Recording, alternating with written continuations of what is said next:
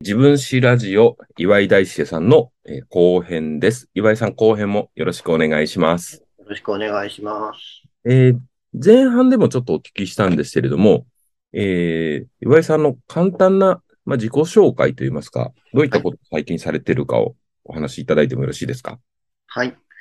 えーっと、基本的にテレビドラマや映画の助監督をしています。はい。で、あの、時々、その、自分で、あの、ショートフィルムを撮ったりしてきました。はい。で、今度、あの、初の、あの、長編映画を、はい、この11月に、はい、撮れることになりました。ありがとうございます。おめでとうございます。えっあと、りがとう作ございます品タイトルもお願いできますか猫と私ともう一人の猫です。猫と私ともう一人の猫という作品ですね。また、こちらの作品についての、まあ、はい紹介ですとか、あと、えー今週から始められるクラウドファンディングについては、また最後にちょっとお話をお聞きしたいと思います。うんうん。えー前半では、岩井さんの、まあ、歴史に興味を持ったきっかけですとか、あとその映画作りに携わるきっかけみたいな話をお聞きしたんですけれども、後半は、どうしましょうね。何かこう、人生のターニングポイントみたいなものだとか、うんあと子供の頃好きだったもの、ことみたいなものを、このポッドキャストでお聞きしてるんですけれども、そうですね。ちょっとじゃあ、順番として、まず、子供の頃好きだったことをちょっと話そうと思います。はい。はい。でも、やっぱ一番好きだったのは漫画ですね。ほうほうほうほう。まあでも、うちは母親が漫画とプロレスはダメって言ってたんだけど、ええ中学生ぐらいになってからやっぱ大好きになっちゃって、はい。プロレス行ったり漫画読んで、本当にね、中、高校生の時にもうん。う、な、1000冊は行ってないか、何百冊とあって、ええー。なんつうか、頑張って交通費を、なんだろう、歩いて交通費を稼ぐとか、 はいはいはい。飯を我慢するとかで、食べ打たたお金せてね、漫画を買うっていう。をこういろいろ買い集めて、はい。最初は少年漫画から入ったんですけど、えーまあ、徐々にこの大人漫画というか、うん特に沢直樹のマスター・キートンとか、うん。はいはい。あの辺から徐々に大人漫画も面白いなと思ってもう、始めて、で、まあ大学生とかになると、まあ、はいよく立ち読みして、それこそガロみたいな、はい。少女漫画から、うんうん。みたいな、どっちかというとレディース系、うん。いろいろ見たんですけど、やっぱり、そうですね、漫画、自分ほど読んでる人なかなかいないんじゃないかっていう、なんか、あの、よくわかんない自負がありましたね。うーん。え、漫画の最初の出会いとかって覚えてますこ筋肉子供の頃っていうのがめちゃくちゃ大きいですね。う、筋肉マン多分その、アニメを見てたんですよね。うんうん。あの時、小学生の時に。はい。それから、本屋に行った時に、はい。なんか、あのアニメの筋肉マンの本があるみたいなう、んうんうんうん。なんだこれは。しかも、アニメでやってない、知らない展開が載ってるみたいな。はいはいはい言っはてなんだこれはって言って、い。はい。宝塚買って、うん。なんだ、全然知らない展開だ。まあ、さね、漫画の、なので、はい。多分それが初の漫画との出会いだったと思います。えー、おいくつぐらいですか、それが。小学生筋肉マンっていつからだっけな。幼稚園の時も読んでたと思う。見てたから、うんうん。じゃあ、小学校上がるか上がらないかぐらいですね。まあ低学年とかじゃないですかね。え初ーめ。て見た時は多分最新刊が15巻とかだったとう思う。んうんうんうん。ああ、でもそれぐらいか。まあそうですね。でも2、3年生あたりとかですかうんね。うんうんうんうんうん。で、なんこうそのだ辺は王道じゃ王道ですね。少年漫画の。で、全巻集めたりして、何度も何度も読んで、はい。で、その後やっぱ、なんか風邪ひいたら親がドラえもん買ってくれた。ああ、なるほど、なるほど。あとやっぱそのテレビでやってたドラゴンボール買った。うん、うん。それくらいだったのが、うん一度おじいさんのうん。講義で富山に行って、母のはいそこでこち亀に会って、そのはい親戚のはい。部屋で。はい。それが面白くて、うん、うん。それ以降、で、こち亀めちゃくちゃ長いじゃないですか。長いですね。当時でも長いですもんね。いや、あれなんですね。今出た漫画は、結構ジャンプの漫画が多いですけど、雑誌というより単行本だったんですかね。あ、そうですね。ジャンプもでもね、買ってはいたと思うう。やっぱん。ドラゴンボール、スラムダンク、悠々白書あうたりん。を、うん。うん。ジャンプはね、買うか、うん。もしくは、うん。網棚から拾うあか、あ、まあ、もしくはそうねで、すゴミね。箱から拾うっていう。もうなんか、その時山岳部いたんですけど、うん。うみん。んながその行動をするから、うん。ジャンプ、マガジン、サンデー、ヤンジャン、チャンピオンあたりが、うんなんとなく部活、部室に揃ってくるみたいな。なるほど、なるほど。そうで、そこでいろいろと読む幅も広がる感じですかね。なんですよね。でもなんか駅とかで、うん、とある人に、うん。こう、ゴミ箱に手突っ込んで拾ったら、ねはい。その手を掴まれて、はい。こんなことしちゃいけないとか大人に言われ たり、読みたいんだよとか思いながら。まあまあまあまあ。大人の意見としてもわかりますけどね、気持ちは。でも読みたいですもんね。ないしね、お金もないし。えー、じゃあで、それで、そうんの、こんな雑誌も読む、うんうん。まあ、グラップラーバキとかも読んではいはい。た。で、だんだんこの、あと、やわらとか、はいになって買って、はい。やっぱマスター・キートンとかにそう、さっき言ったように大人の漫画を読うむ、ん。だんだんなってきて、うんあと、ナインティーンとか、まあ、ヤンジャンのやつですね。うん。はい。を、まあ、徐々に徐々に読み始めて、で、また今度、大学生になった時に、一はい気に幅が広がる、大学生が高校卒業かな、うんうんとかっていうと、うん。みんなが部室に持ってくるっていうところがなくなってしまったので、なるほど。今度は本屋で立ち見をするっていう技を覚えはまいした。はいはい。そうすると、もうなんか、アフタヌーンっていう当時、電話で呼ばれてめちゃくちゃ分厚い、はいあの漫画とか、はい。モーニングとか、モーニングとかね。ガロとか、なんか、はいでどんどん幅が広がっていって、はい。これなんかわかるかもしれないですけど、ある一定の冊数を超えると、はい。全体が俯瞰して見るというか、うんうんうんうん。なんかね、なんかこう、ちょっと見方がまた変わってくるんですよね、本う当んうに。んうんだから、毎週、もう、一週間で 10, 10個ぐらいの雑誌をね、うん。は拾い。いにして、はい。みんなとこだけ読んで、うで、ん報告したりして、で、結局、そのね、アニメーション作るって言いながら、ね、前半でも話しましたが、まあ、はい漫画に入ったので、うん。漫画の話をして、うまんたいろんな漫画を教えてもらい、うん山田玲二のビーバー人とか、でうん。もはいはいはい。ありましたね。ヤングサンデーですね。あとはそのナウシカっていうのが高校生の時好きで、はい。これは絶対図書館に入れるべきだって言って、まはだい。結構図書館の図書委員とかやってたので、うんうん。で、そこで、これ入れてください。いや、うんでも、簡単に入れられない。だって、手塚治虫とか入ってるじゃないですかってう言って、んうんまあ、そのじゃあ、入ってるけどねって言って、うん。結局卒業式の時にうん。自分で買ってって、うん寄贈ならいいですかって言って、うん。言って、そしたら結局師匠の先生が2人ぐらいいて、あ、じゃあはいそれはみんなで僕らも出すよって言って3分割して払って、えもしかしたら今も図書室にあるかな。ー。うん。いい話ですね。ご自身が卒業するのに置いていくっていうのはね。いや、ぜひこれはね、うんうん。見た方がいいと、中学確かに高確か校に生。うんナウシカはね、確かにそうですね。で、そう、でもまあ、こんなこんなで、やっぱ、とりあえずいっぱい読んでた。だから、映画じゃないんですよね。うんうん。多分、雑誌がタダで手に入ったっていうのもあるし、うん。だったし、うん。なんか授業中も、うん。僕高校1年生の時に、うん。先生との交換ノートみたいなのがあって、はい。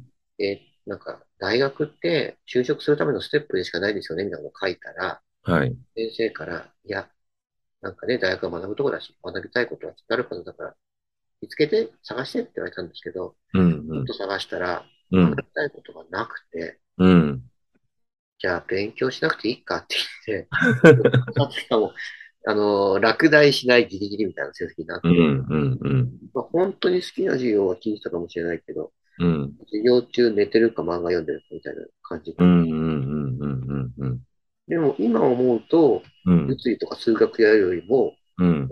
漫画いっぱい読んだ方が、うん。映画の業界では役立ってるなと。ああ、なるほど。ええ本当。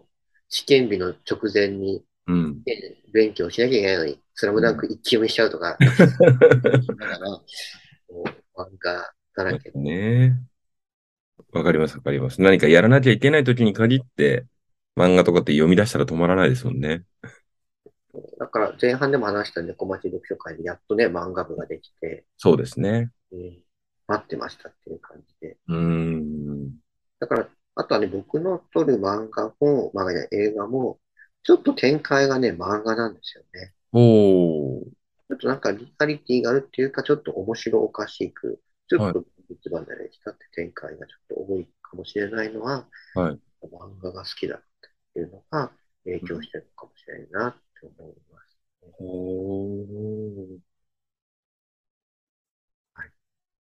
まあ、簡単にちっちゃい時好きだったって思い浮かべるのは、まあ、一番の漫画かなっていう感ほうじ。ほうほうほう漫画で、なんかすごく影響を与えられた作品とかっていうのはあるんですか大人になってから一でも。番特別、僕にとって一番特別な漫画っていうのはあるんですよ。はい。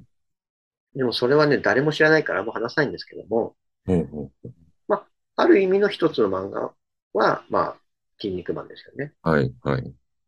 それは皆さんもご存知。まあ、もしかしたらそこでなんか友情がどうとかね、うん、うん、うん。なのかもしれない。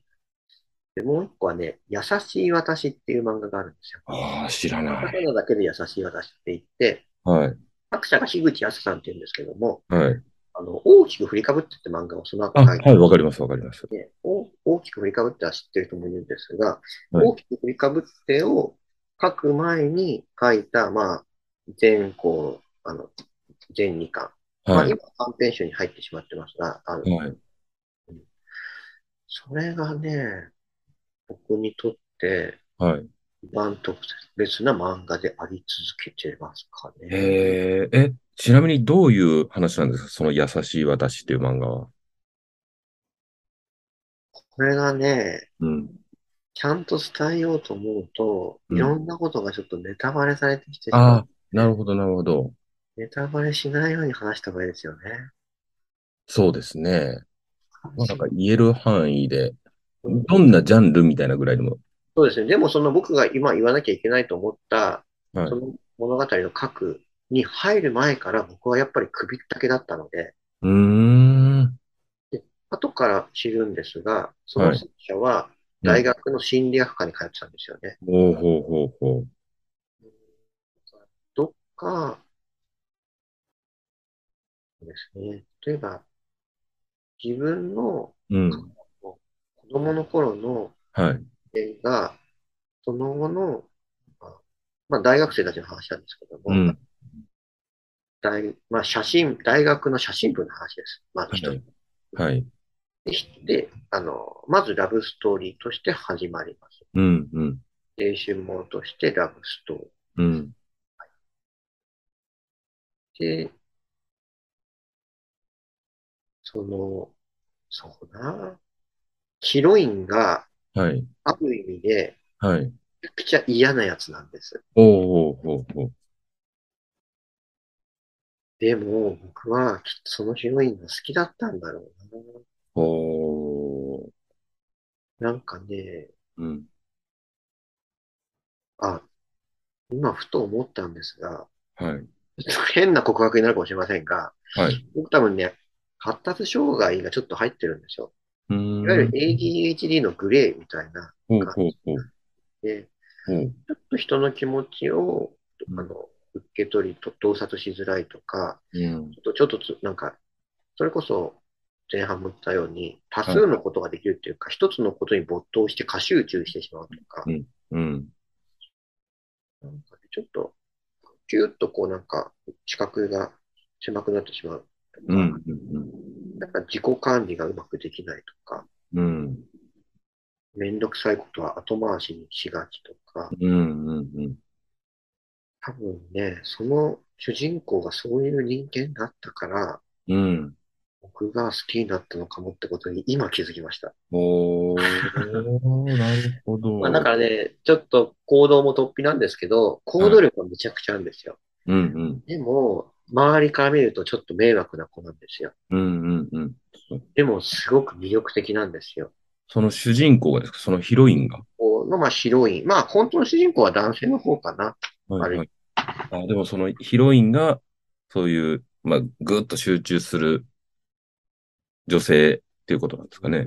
えで、主人ー、公もその子に、ちょっと違和感というか、うんうなんん。だこいつって思いながらも、すごく惹かれてくるんですよね。えー、えー面白そう。読んでみます。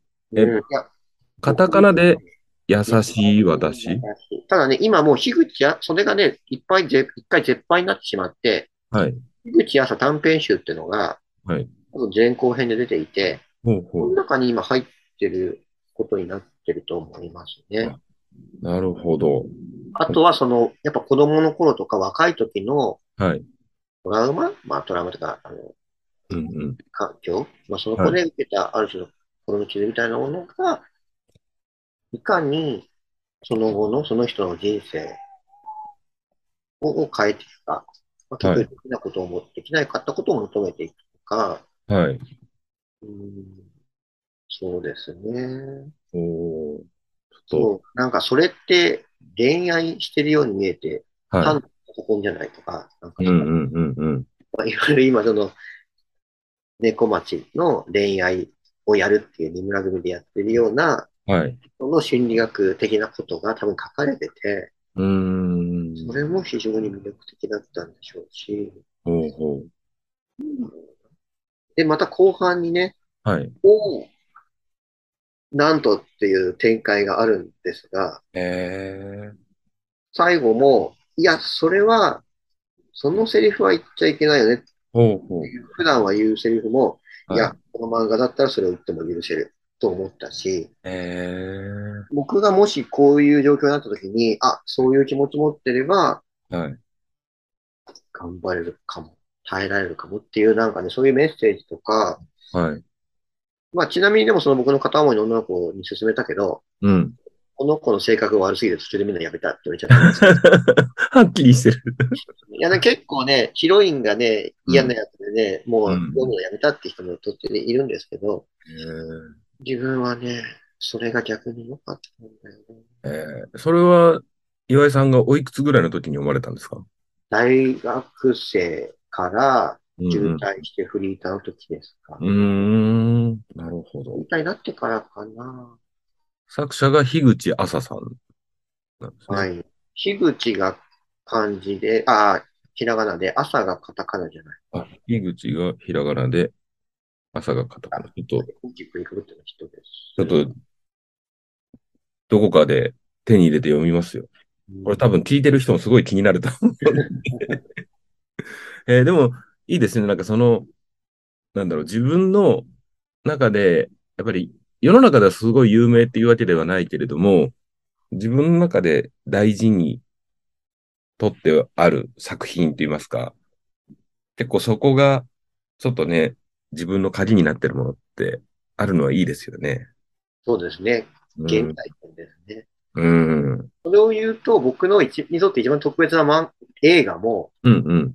これね、みんな知らない映画なんで、ほうほうほそれがあの僕が猫町ネームで使ってるザジっていう映画と、う。はい。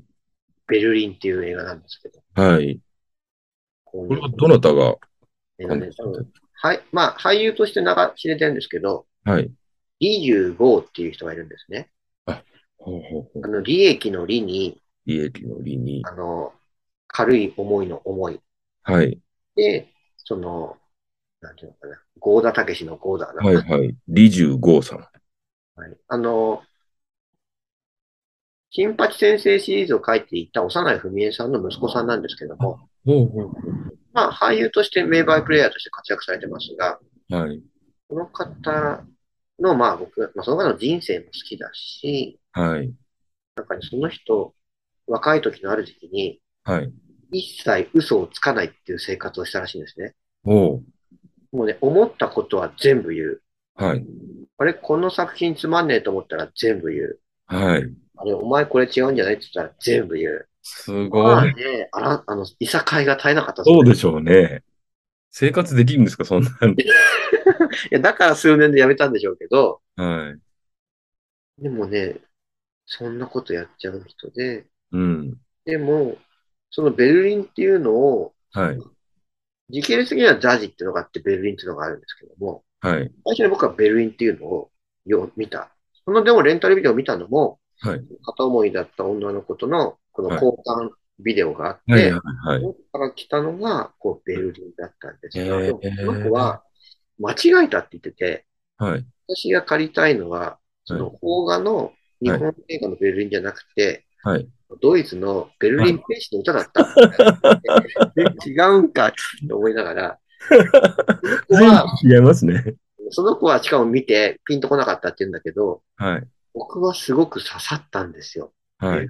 めちゃくちゃ。おでー。、 25何もなっていて、ザジっていうのがあったから、はい。日本しかなかったのかな、当時は。うんうん。で、ザジ見て、はいこれもすげえと思って、えーで、それはうん一。言で言うならば、はい。ザジは、うん。にとって、ちょっと自分って世間と違うかもしれない、こうん。れじゃダメなのかもしれないとか思う時もあったけど、うん。ありのままの自分でも、それを突き通してもいいんだってことを教えてくれたんですよ、ザほジうが。ほうほうほうほで、ベルリンは、う。うん。そんなうん。世間がどうとかではなく、うん。自分がしたいことをしている。しんどくても。うん。でもそうしてれば、やっぱそういう同じ志の仲間、恋人、うん。そういうのに会えるんだって話だったんですよ。おー。でもその2本がね、はい。みんな知らないし、はちょっい。となんか作りがもしかしたら甘いし、ファンタジックだし、ちょっはとい。ポエミーなのかもしれないが、うん。うん。うん。そう、自分にとってはすごく大切で、なんかねうん、幅広い人には受けないけども、うん。刺さる人にはめっちゃ刺さる映画で、うん。結構20映画ファンオフ会みたいなとか行くと、みんなめちゃくちゃこう、なんだ ろう、似てるというか、超共感しまくるみたいな。そうか、オフ会もあるぐらい熱狂的な方が多いんですね。で、こうそのオフ会でなんか25好きで結婚する人もいたみたいな、おそういうちょっとある種の価値観。まあだから、どっか世間とうん。温度差を感じながらうんうん生きてる人はい。を多分どっかで肯定する話なんですよね。おー。だからザジはもうね、DVD になってないので、はい。レーザーディスクはあるんですけど、ああ。 VHS でどっか借りれるかどうかで、まあ、配信とかされればいいんだけどな、うん。ベルリンはまあ DVD ありますけど、あ、ベルリンは DVD があるんですね。じゃあまあ、なんとか入手すれば見れるってことですね。まあみんなが見て面白いかはわかりませんが、自分にとってはもう、うん、根源とも言える映画なんです。ええいや、なんか、いいですね。今、当てていただいた漫画も映画も全然僕は知らなかったですけど、すごく興味持ちましたよ。ちなみにその、リジュ監督とは、こう、どこかで接点とかお会いしたりとかはあるんですかだから、まあ東京住んでたんですけど、所沢で、その、彼の上映会はい。と、あとサイン会みたいなのがあったのかなサイン会は決まってたのかな後から、はい。ままあ、監督が来場されますみたいなのがあって、はい。そこで行って、はい。で、見終わった後にはサいイン会するんですけど、はい。それがまたちょっと特殊なサイン会で、えー何かっていうと、やっぱ見に来た人が、はいはいサイン会ってその、みんなサラサラとサインするじゃないですか。はい。どんどん流れますよね。そうですね。みんなやっぱね、語りたい思いの丈が多くて、はい。はい。はい。 一人一人めちゃくちゃ喋り、そしてそれを全部受け止めるリジュー監督がいて、おいや、他の人もでも早くしろよっていうのはね、ないんです。お。気持ちわかるよ。なるほみんどなが待ってねるか。ら、いやみんな待つよ。その代わり俺もちょっと喋るよみたいな感じで、うん結構まあ、1分ずつぐらいは喋ってたのかな。へえ。だかな。ねえ、あの、AKB 握手会みたいにどんどんね、いけ、いけって人もいないから、うん流されるんじゃなくっ流されてる、いいですね、それもそれで。うんだからそこで出会って、うんうん。またその後にこの昔、まあ、読売ランドっていう、まあ、とある小田急線のはい。ここにあった、まあ、ちっちゃい映画館があるんですけども、はい。映画館の隣が飲み屋になってて、はい。ちすんごいちっちゃいところで映画を見た後にみんなで飲もうっていう場所があって、はい。そこでやっぱり20監督がかかった時に、もうはい行くしかないと思って、うんうんうんうん。まあそこでいろいろお話もさせてもらって、うん。その、なんていうの、新人時代、デビュー前のはい。昔のフィルムを見たりしながら、はい。それで飲んで、うん。まあ、またいかに自分がリジーゴーさんの作品を語りうん、話を聞いてもらい、なんかサインしてもらったりして、うん。でその後もその人がやってる、その横浜のはい。役者のね、ちょっとスタジオみたいな練習するところにちょっと見学に行ったりとかして、はい。そして今度ですね、また実は、はい。今作ってる映画の脚本がちょっとまだね、難航していて、はいで、リジュー監督が以前、はい脚本作りとか大変だったら声かけてよ、俺役に立つからさって言ってくれたから、ほう。あの、手伝ってもらえますかって言ったら、はあ、い。できることならやろうかって言ってくれえた。すごい。もう今度ね、ちょっとリジューさんの力も借りて今作り直そうとしていて、あ、そうなんですか。それはすごい展開ですね。ねえだからそのメッセンジャーで送ったんですけど、はい。僕は25さんのザジとベルリンで、はい。ありのままで生きててもいいんだってことと、うん。ありのままで生きてても、ちゃんと運命の人には出会えるんだってことを学び、うん。今回も、その、うん女子高生がね、うん。自分の本心で、はい。世間からの目とかから解き放たれてやりたいようにやるっていう映画撮りたいんですって、もう、うん。ファンレターみたいなものを送り、 はい。そしたらまあ、力になろうかって言ってくれて。へえ、すごい。すごいですね、それは。そのね、すごいね。岩井さんの人生を変えたと言ってもいいうん映画を撮られたリジューさんとリジュー監督とも一緒の映画作りで、ねえ、そうなんで一緒にお仕事できるってなんか、す、 すごい一着地点ですね。すだから僕がやっぱ映画業界に入ったのって、はい。この気を引くっていうのもあったけども、うんやっぱ映画業界行った時に、やっぱ、うん。うん。やっぱ25さんの映画見て、うん。こんな映画撮れるんだったら、うん。映画業界いいかもなって思ったのも、一つの理由の一つなんですよね。なるほだど。からやっぱ25さんの映画を見て僕はこの業界に飛び込みましたみたいなことを言いながら、はい。だから、面白いですね、この人生って。そうですね。あ、すまさかそんな話が。いや僕もこんな話をするとは思わなかったです。いやー、そうなんですか。いや、でもそれ、いや、なんかこうね、お話聞いてて、じゃあ、いつかは、そのリジュー監督ともお仕事できるといいですねって言おうと思ったら、 まさかそんな展開になってるとは思わなかったんで。そうなんですね。僕らはね、その岩井さんは、読書会では、あの、まあ、ハンドルネームといいますか、ザジーさんってことでお呼びしてますけど、そのお名前の元が、その映画だったんですね。ザジって映画があって、主人公の名前がザジなんですよ。へで、ー。僕がそのザジにはい。感化されて、あ、ザジのように生きてもいいと思ったんです。うーん。すごい、なんか、だからめちゃくちゃ好きな、その中のエピソードのいくつもあるんですけど、一はつい。が僕が好きなのは、えっとねなんか道に迷、道に迷ってるおばあちゃんがいるんですよね。はい。で、なんかその、いろいろ実際、高知であっちで連れてって、はい。確か、確か、だからなんかタクシーで行くんだったっけな。うん。なんか一緒に乗ってくんだっけな。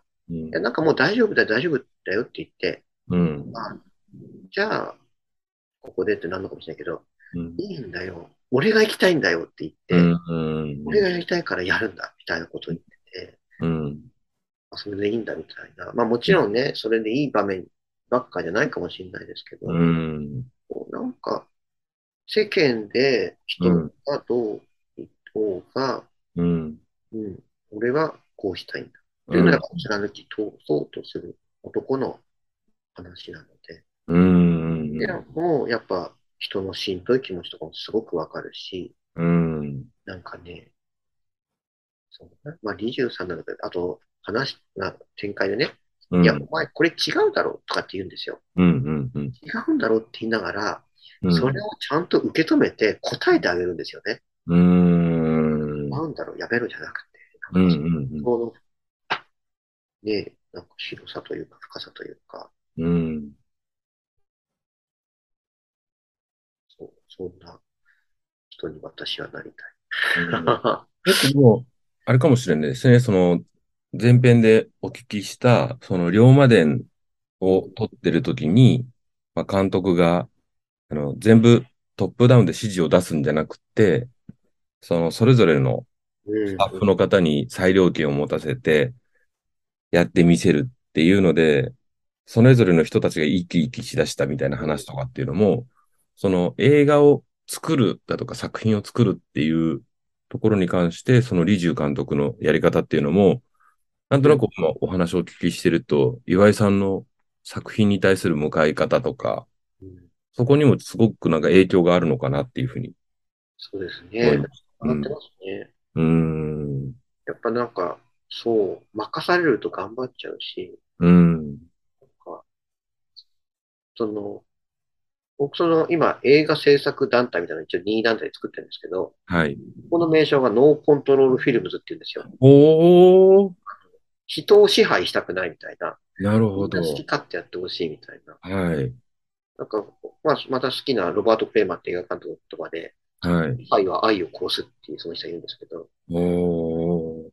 こう、みんなにうん。その意識でう生んき。生きとしてほしい。だから、もしかしたら山岳部、高校1年生で撮った映画で、うん。その全然気乗りしてなかった、うん。えー同級生の部長が、はい。引き出しやり出したことがうん。うん。うん。楽しかったのかもしれないし、うん。で、実は僕ただ、その、アニメとか漫画の時もそうだったけど、結局最後まで物語を完結できなかったけから、うん。結局その、サイレンスの時に浅野さんに、はい。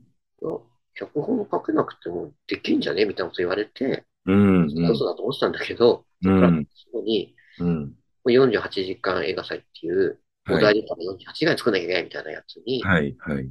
まあ結構あらすじう作っん。といて、後でお題によって詰めればいいみたいなこと言われたから、もう、うん。うん。ええと思って参加して、うん。いや、でもね、ちょっと、まあ、かなり特殊だったとは思うんですけど、うんもうそ大体僕の頭の中の抽象的な思いだけをみんなにバーっと言って、はい。ちょっとちんぷんかんぷんだけど、まあ、エチュード、即興でやりたいんだねってことうん。うで、ん。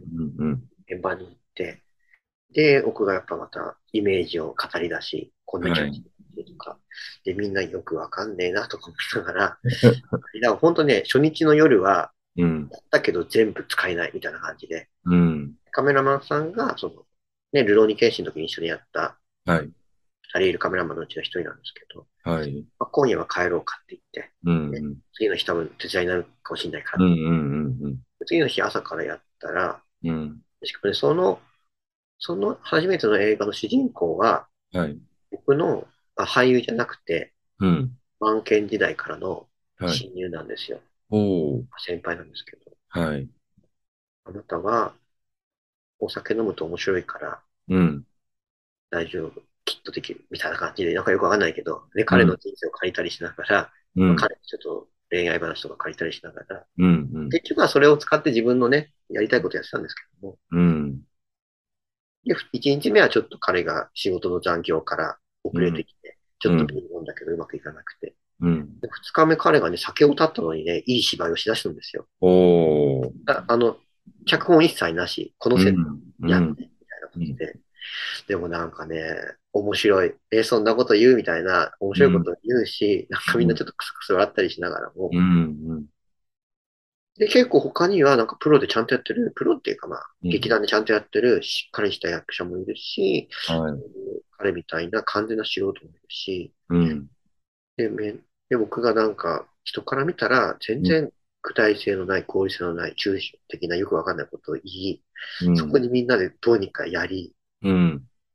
いいのかな、いいのかなって思いながら、でもみんなこれでいいんだ、みたいな、うん。時々そこに素晴らしい瞬間が生まれるんですよ。これだう、ん。うん。すげえいいの撮れた、みたいな。うん。演じた方が、うん、良かったのかな、みたいなこともあるんだけど、うん。本当に、そうするとだんだんみんな、え、ここどういうことなんですかとか言はっいて、あじゃあこういうこと、で例えばどんなセリフですかやっぱこうかなっていうと、うん。うん、やっぱ私セリフ変えていいですかとか言って、ほうほうほうほう。うん、いいよいいよって言ったら、うん。そのセリフを言う。それがすごくいいんですよ。へえ。その子に対するもう一人のね、女性二人の芝居だったんだけど、はい。本当にあっけに取られてるんですよ。えみたいな。はい。じゃないです。でももう目の前でなんか、本当に主力の CM の一番目みたいな。うんうんうんうんあ、できちゃったみたいなこと見ながら、う。もうん OK だって言ったら、うん。多分なんかね、リアクションしてるこの、あれがちょっと遅かったから、ういやん。リアクションだけちょっと変えようかって言ったら、でもうう一ん回やろうって言ったら、その主演の女の子が、うん。うん。まあその主演の女の子も当時僕が好きだった人なんですけど、まあ、それはちょっと置いといて、私やっぱまた別のセリフにしてもいいですかって言って、おーいいじゃん、いいじゃん、やってくださいって言ったら、うんそのセリフがまた良くて、へそれにえ。対するリアクションも良くて、もうね、本当に目の前で奇跡が繰り広げられてるみたいなこうとんうが、んどんどん起きるんですよ。うんうん。でもみんなはやっぱりなんかピンときてないんですよね。うん。うんとりあえず一生懸命やったけど、うんこれストーリーになってんのみたいな。うん。で、最終的に、まあ、うん川をね、朝方5時半から走ったりとか、冬なのに、うんうん。なかなか、最終的にその最終日、36時間ぐらい取ってたのかな。うん。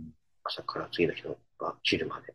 はい。隣の部屋で寝たり、ファミレス行って仮眠したうり、んうんまたアパートの下の人からは、うん。はい。上からすごい音がする。なんか死ねえとか言ってる、大丈夫かしら、うんうんうん殺人事件とか、みたいなのが、後から怒られるんですけど、うん親うんうんまあでも、結局ね、48時間ね、結局ね、間に合わなくなっちゃったんですよ。うんうんうん編集してたら、やっぱ、久しぶりの編集だったから、うんこう、編集機の使い方もよくわからず、うんうんで、どう編集したらこう、全然決めてないから、うんうんで最終的にどうにか上げようとするんだけど、やっぱパソコンの調子が悪くて書き出しが失敗するとか、うんうん最後この時間帯はギリでいけるかなと思ってタクシー捕まえたらタクシーが捕まんないとか、うんまあ今思えばね、逆再生できたのかもしれないけど、で、結局49時間後くらいね、届いたから、まあ失格になって、うんみんなにごめんなさい、間に合いませんでしたって言ってうん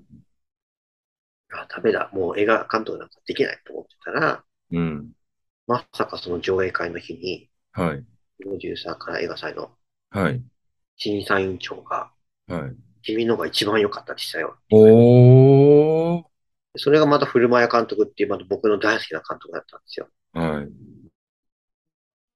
で、上映して、はい聞いて、うんいや、もうこのチームはね、時間に間に合わなくて、うんもう、間に合ったらもう、その、ね、選んで世界大会も行けたのかもしれないけど、うんでも、このチームがいいと。うんみんな、監督を見てないんだ、この人たちは。おー監督が見ようとしてるところをみんなで見ようとしてるみたいな。それが素晴らしい。おーいい、いいセリフですね。監督が見ようとしている世界を見ている。うん。監督がいちいち指示することを、こうですかって、それやるんじゃなくて、うん監。督なんかやろうとしてることがあるらしい。うんなんだなんだってみんなで考えて、うそれをん。もう必死に、うん。これでいいのか、いいのか、みたいな繰り出すみたいな。うん。うん。うん。うん。そこでね、あある意味よくわかんない、ついつま合わない話なのかもしれないけども、はい。ある種の熱気があって、うん。まあ今までもそうだったもんな。それで、すごく好きっていう人が出てくる映画になって、うん。しかも見る人によってうん全然捉え方が変わったり、うんこれこういうことでしょって人によって変わったり、うん。だからその人のね、鏡みたいになってるし、うんその感想を聞いて、後から、あ、はい自分はこんなことをやりたかったんだってことがわかるみたいなな。やるほど。っぱりその経験がすごい楽しかった。だから、ただそのやり方で商業映画が撮れるかどうか、うん。うん。ならないか、うん。とりあえずそれで、その後も2分ぐらいのうん。作品、それはまあ、一生懸命稽古場で2分間、まあ、みんなであーだこーだ即興して、こんな感じだなって言って、チャンバラだったから縦のアクションもつけてもらう。うん。うん。でもやっぱ本当にみんな、最初はポカンとしてるんですよ。うん。リハーサルって言うけど、基本はないんだよね。うん。どういうことね。僕が、とりあえず思いの丈を語る。うん。うん。それでどうするんですか、うんって時に、まあ誰かが、まあやってみればってことですね、とか言いながら、やってみて、うん。それをみんながこういうことかな、こういうことかなってやって、あ、そうそう、そういうこととか、いや、ちょっと違うとか言いながら、うん。それで2時間、3時間ぐらいで2分のものを作ったのかへえな。それもなんか勢いがあったし、うん。その後の15分の作品は、はい。まあ、それはでもね、演劇っぽかったから、ちょっと演劇の人と脚本書いてもらいながら、うん。後半は、まあ、やっぱ結局、エチュードでエチュードどんどん作って、はい。まあ、前半は、あなたのやるものに従う。でうんも、後半は好きにさせてくれって言って、うん。で、まあ、すごくカオスな作品が生まれへえて、それも、そのね、結局、15分ワンカットの映画祭みたいなのがあったんですよね。はい。で審査員が鴻上さんとか、雪沢さんとかがいて、はいはい。ビッグネームですね。で、結局ね、まあ、優勝は逃したんですけど、準優勝だったんですよ。おー、すごいですね。で、鴻上さんは、その中でも、いや、なんだかんだ言ってうん、ちょっと足りねえけど、俺はやっぱなんだかんだ言ってこれが好きだ、みたいなこと言ってくれて、へえ、まあなんか人がいっぱい出てくるし、歌うし、踊るし、こういうのに弱いんだとか言いながらもええ全今然今挙げられたそれぞれの作品って何かで見ることってできるんですかあの、YouTube ではい。限定公開していて、はいはいはい。友人には、ちはいょこちょこ見せてるって感じなんですそうよなね。んです。じゃあまた、それはいずれ、じゃあ、だからなんか予告編だけは、ノーコントロールフィルムズで検索すると全部出てくるんですけど、そうなんですね。ね、でもな、今回クラファンもするので、はい。ねクラファンもするから、うんなん。かどっかで限定1週間公開とかうん。で、なんかで見もれたこと拙い映画ですよ。いい。拙い映画ですけど、うんでもやっぱり北田さんもすごく褒めてくれたし、うんうん。なんか、うん、ちょっとね、わけわかんないかもしれないけど、うん好きな人はきっと好きな映画だ。いやー、なんかそれも見たいな。じゃあ、あれですね、その、次取られる猫と私ともう一人の猫がヒットした暁にはそれぞれの作品もまた何かの機会で見れるかもしれないですね。いや、でもね、今思ったんですけど、多分10月中クラファンやるから、うんまずはこれを1週間公開、次はこれを1週間公開、次はこうんれを1週間公開とか、まあ増やしていくでもいいですけど、ああ、なるほそういうど。のをね、今ね、やっていこうっていうアイデアをいただきました。ありがとうございま す。あ、いえいえいえいえ。いや、単純に本当になんか、今お話をお聞きしてて、なんて言うんでしょう、こう、前編の方でもお話いろいろ聞いてた、やっぱりコントロールしないうんとか、その、まあ、岩井さんはね、流れに身を任せたみたいな言い方されてましたけど、ご自身の生き方とかもそうだけど、なんだろう、その時の偶然性のものに、うんうん、なんかいろいろ物事を見出されてるのかなってそうですいうのね。は、なんかすごいね、それぞれのその、前半でお聞きした話とも共通するものがすごいあるなと思いましたよ。やっぱね、やっぱ奇跡の芝居が生まれてくるし、なるほど。その素人のね、彼が出たやつも、うん。ある意味、彼の芝居がうん。一番生きてるというか、うん。うん。うん滑舌がいいとか、しっかりした芝居をしてるのは、うやっんぱ舞台派の人なんですよ。うん。ただ生々しうん。い、演じてるんじゃなくて完全に生きてるとしか思えうないし、んうんまあ素人の彼なんですよね。うん。まあ、彼の性格そのままで出していいっていうか、役作りが必要なかったってこともありますが、うん。だからね、その人自身のうん。良さがうん。出る。しかも、うん。芝居がうん。あんま上手くない人ほどうん。逆に良かったりするんですよね。うん。なるほど。だから、だからでも今回はちょっと脚本をね、書かないと商業的に難しいんじゃないかって言ってるけど、うんまあ現場でね、場合によってはうちょっんと。かもしれないし、うん。だからそのね、即興で長編を撮るっていうのはうん。別の映画でやろうとしている。うん。うん。まだいろいろとね、今後のアイディアっていうところでも。それはですね、ちょっとあの、ちょっと友達をモチーフに、うん。うん子。供が欲しいゲイと子供の欲しいレズビアンが偽装結婚をして子供を作ろうとするって話なんですけど、おおまたそれ面白そうだな。これはちょっとパイロットフィルムだけちょっと撮ってみたんですけどね。おうおうなんというか、頭3分の1だけ。すごいですね。なんかもう本当に、今もずっとね、お忙しいっていう話でしたけど、これから先もなんかすごいいろいろ楽しみな作品がいろいろ待ち構えてますね。だからそその、即興でちゃんと長編が面白く撮れるかっていうのが今すごく課題です。うーん。ただね、その、いるんですよ、諏訪信弘監督っていう即興で作る人が。はい。その諏訪信弘監督のデュオって映画が全部即興なんですけど、西島さんとかもそうそれがね、めちゃくちゃ面白いんですよ。えー、それもちょっとチェックしてみます。デュオ。デュオ。確か、カタカナでデュオだったっけえー、あちょっとじゃあ、それも、また、ぜひ見てみたいと思います。なんかすごいいろいろ今日は漫画も映画も全然知らない世界を教えてもらって、そうですね。ああじゃああとその、即興で作ってる人で、マイク・リーっていうイギリスの監督がいて、 はいはい。まあこの人が作ってる秘密闘争っていうのはもう、まあ即興というか、脚本なく稽古場で作った映画なんですけど、はい。これが面白いのって、そのカンヌ国際映画祭でグランプリを取るんですよ。うんうん。で、そこで脚本がない作品なのに、脚本賞を取ったんですよ。へえ、面白だからみんな、脚本賞取ったぞ。で、脚本、あの、提出してくださいって言われたから、うんみんな急いで映画見ながら全部こう書き取 って、脚本ですって出したっていう。い。そんなことがあるんですね。もうだから、ただ、計算できないし、非常に難しいし、時間もかかるし、商業的に成立するやり方かどうかはわかんないし、うんうんその、の菅さんも、その、マイクリーさんも、うん。はい。最初の方にとってやっぱその作品が一番面白かったから、うん。難しいやり方かもしれない。うんうんうんそれはやっぱね、どどう、どうやったらそれができるか。だから、浜口亮介監督っているじゃないですか。うん。はい。裏側からのあの人も昔即興でやろうと目指したんですよ。へえ。でもね、やっぱ無理だってことで、うん。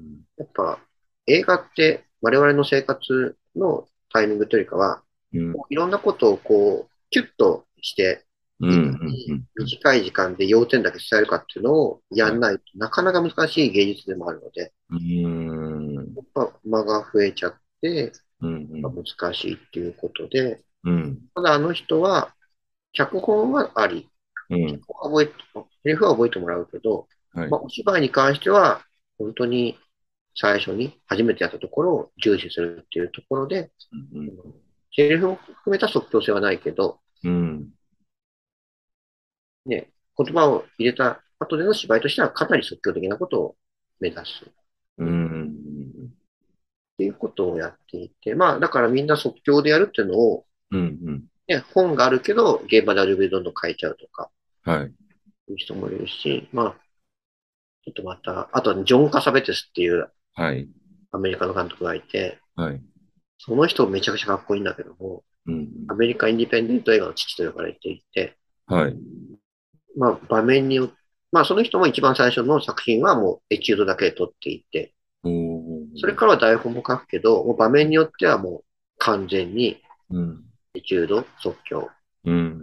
もうね、そのある種のある場面が、はい。オープニングのやつだっけな、最後に来るんですけど、はい。まあね、なんでその即興になったのか、そこで行われる意味っていうのは、うん。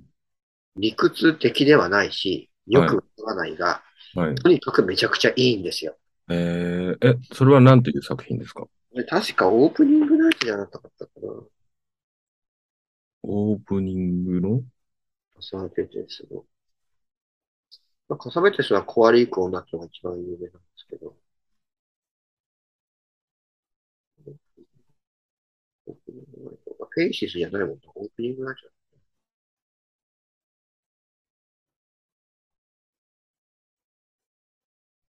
でもまたそのジョン・カサベテスって人が商業映画から真っ向から反対していて、うんハリウッドなんかやってらんねえって言って、うん。うん。みんなでお金を集め合って、うん。まあ仕事は仕事でする。はい。夜みんなで集まる。映画を撮る。うん。半年間やるみたいうん。な。ピーター・フォークっていう、なんか刑事コロンボとかの主演みたいな人も、はい。自分でお金を出して、前にその監督の家に来て、あはい。あだこうだ行って、芝居をみたいな。えで場合によっては家を抵当に入れるとか。えで、お父さん、お母さん役、おじいちゃん、おばあちゃん役に、うん自分のお父さんとお母さんを連れてくる とか。へえ。それがまたいいんですよ。へえ。しかも撮影も、キャメラマンがちゃんとドンって言うんじゃなくて、はい監督とか助監督が、うんもう、その熱気のままに回していくみたいな。うーんそ。れがまたね、いいんですよね。へえ。それもちょっと見てみよカサベテスの生き方がほんとかっこよくて、う。はい。でもリジュウゴーさんがやってるのも、カサベテス的なんですよ。非う常に。んうん。繋がってくんですよ。なんか、その、お好きな映画の話もですけど、なんとなくやっぱりその、前編の時にちょっとお聞きした、去年、岩井さんがこう、ね、偶然拾われた猫ちゃんの話うんうんとかも、なんだろう、本当に偶然の出会いだとか、うんなんかそういうもの、だから思いが出ないものとの出会いとか、すごく大事にされてるというか、うんなんかあの、ご自身の生活も、なんかちょっとエチュード的という か、そういうなんかひらめきっていうものに、なんだろう、結構そこって乗るのって勇気がいるじゃないですかう。んうんうんうんでもそういうものが、なんかいろいろあるし、そこをすごく楽しそうにお話しされてるっていうのがなんかね、印象的だなと思いました。ああ、なるほど。うん。やっぱ縁は大切だなとは思って、うん、なるほどね。ね、その人とたまたま偶然会った。うん。ね、それこそヤッシーさんとも、うん。半ば偶然あの蕎麦屋の上で、そうですね。まあ、たまたま、なんだ、朝早朝の中会で、ポロッと誰か話して、そうです、そうで行す。きますみたいなノリそうででしたすね。ね。ね、ちょっとあの日に寝坊してたらうん。行けなかったわけだし。そうですよね。本当になんか不思議な出会いだし、うん。なんか僕はその時に、まあ、岩井さんとお話しさせていただいて、そういう映画ですとかドラマのお仕事されてるっていうふうに聞いたのも、なんかいつかちょっとじっくり話聞いてみたいなと思ってたので、なんか今日はいろいろこう、あの、なんだろう、学生時代の恋愛の話とかも聞いちゃいましたけど、ね、取り留めないですが、はい。いえいえいえ、でも、なんかね、その、今度、撮影される映画に、いろいろこう、つながってるなっていうふうに、すごくうん、繋がってますね。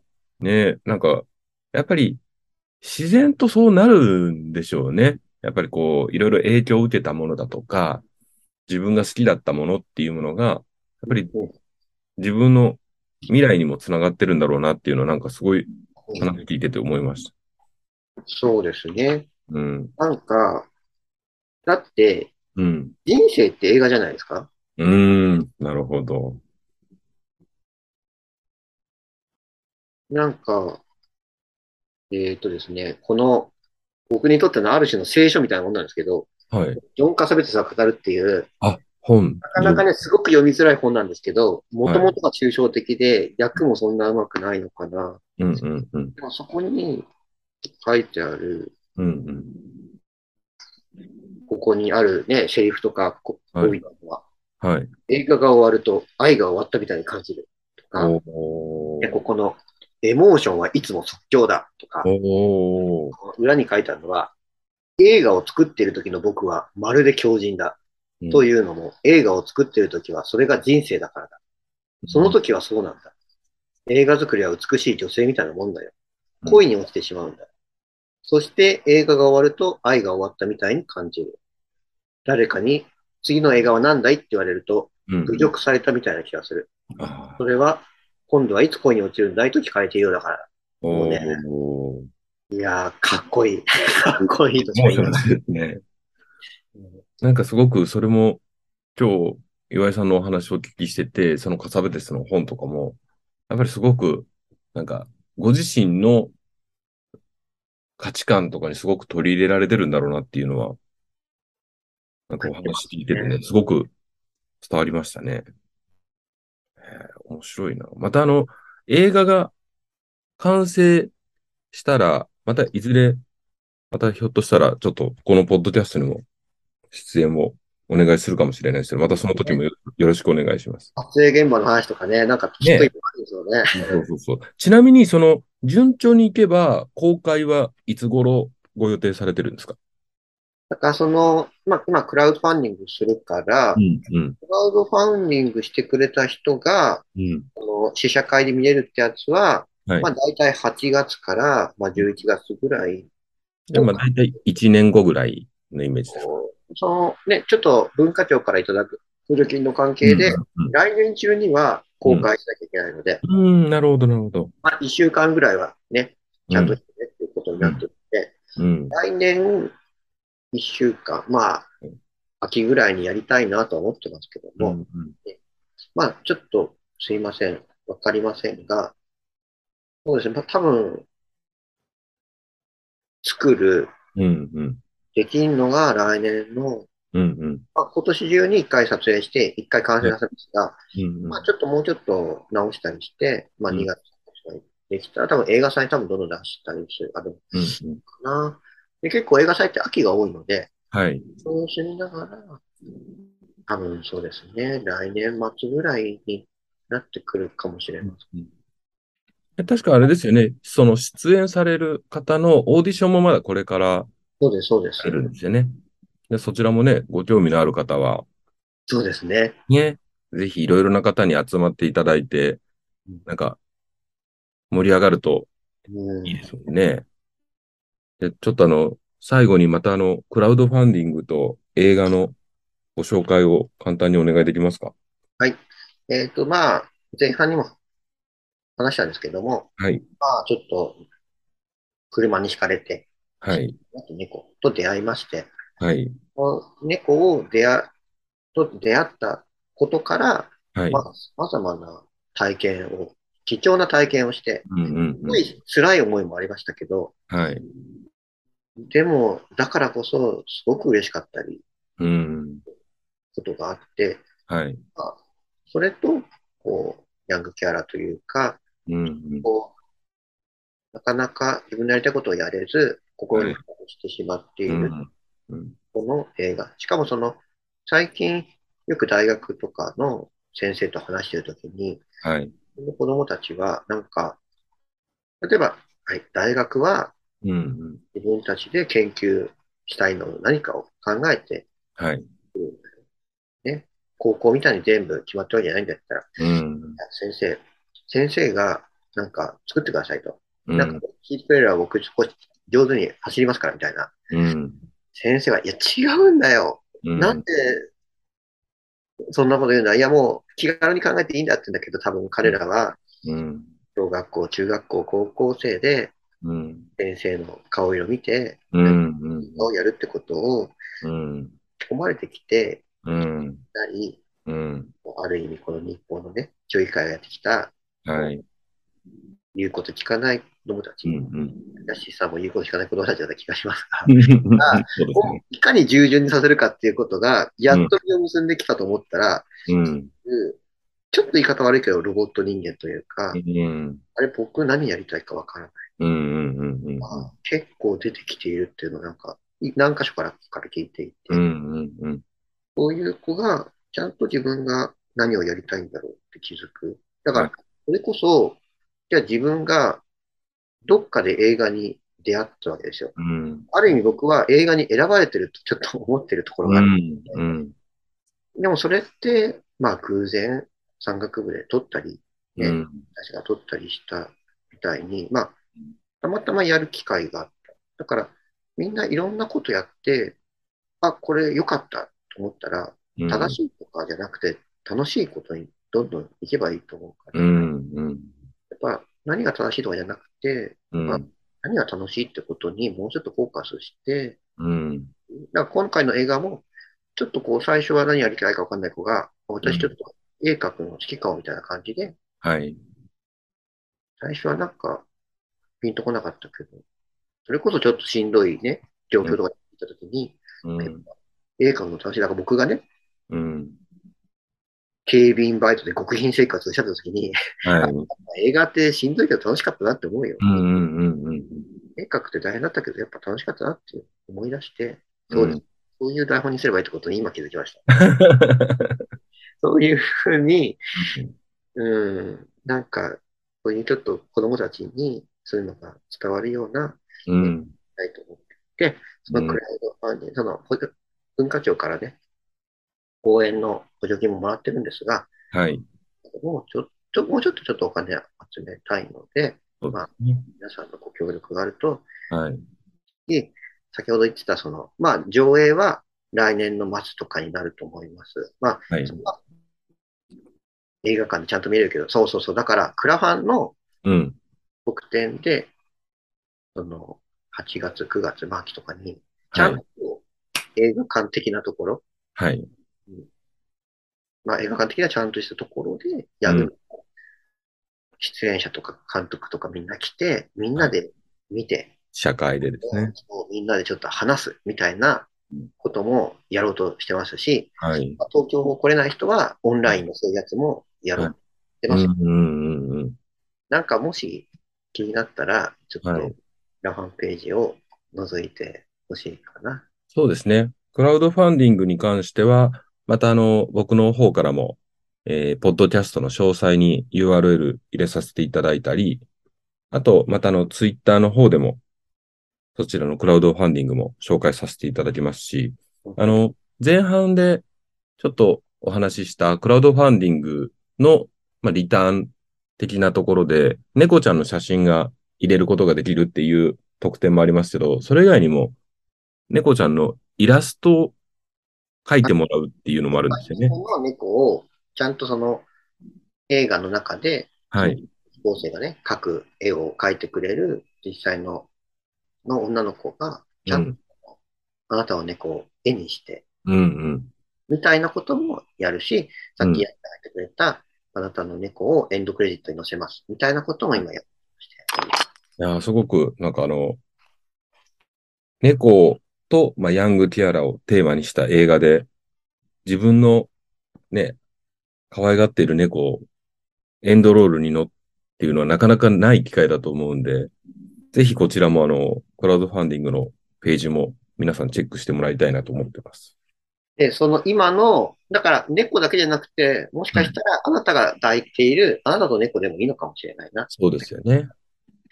で、それが30年後でも50年後でもその時の姿で映画の中で見れますからね。そうですよね。ね、いいですよ。いや、本当に。それなかなかない機会だと思いますんで。なんか30年後ぐらいにみんなでまた見る上映会作って、うん。うん。みんな若かったなとか、そうですよね。若かったなとか言いながらうんうん思い出を、その、僕だから高校の時に撮った映画を今でもうん見るんですよ。そのみんなで集まった時に。うん30年前の俺たち若かったな、みたいな。うんうんうんでも恥ずかしくて照れ笑いばっかしてるな、とか。うん。セリフ忘れてる、間が空いてるなとか、うんもうそこら辺がでも全部楽しいんですよね。いいですよね。それこそ、まあ、手前味噌ですけど、僕もこの自分史ラジオっていうものを始めた、まあ、動機の一つは、やっぱりこうやって音声を残しておくと、これをまた5年後、10年後に、例えば、あ、岩井監督の、まだ、その、長編作を取られる前の声っていうのがこうやって聞けたり、ね、その頃にはすごく、もうビッグネームになって全然こう、だったらいい。僕には話してもらえないぐらいになってるかもしれないですけど、なんかそういうのもね、こうやって残ってると、後々自分のその時の気持ちとかも声だと残るなと思ってるので、なんかまた映画が完成した暁にはちょっとまたお話もお聞きしたいなと思ってます。そうですね。あと、はい猫のタタイトル言いましたっけうん。猫と私ともう一人の猫っていうタイトルで、で、レディー4っていうはい。あのサイトで、まあ映画ってジャンルでやったらなんか出てくるとそ思うでいすます。ね。クラウドファンディングのページも出てきますので、もしくはなんかこのクラファンのタイトルは、ヤングケアラーのリアルを伝えたい、はい。新社会を作るための映画制作となってます。なんかちょっと甘いタイトルだな。まあ、いやいえいえいえ。あれですけどまあ、あの、また続報なんかもね、あのツイッターですとか、いろいろな形で追って情報は共有させていただこうと思ってますので、今日はちょっといろいろとお聞きして楽しかったです。岩さん、はいありがとうございました。はい、ありがとうございました。はい、ありがとうございました。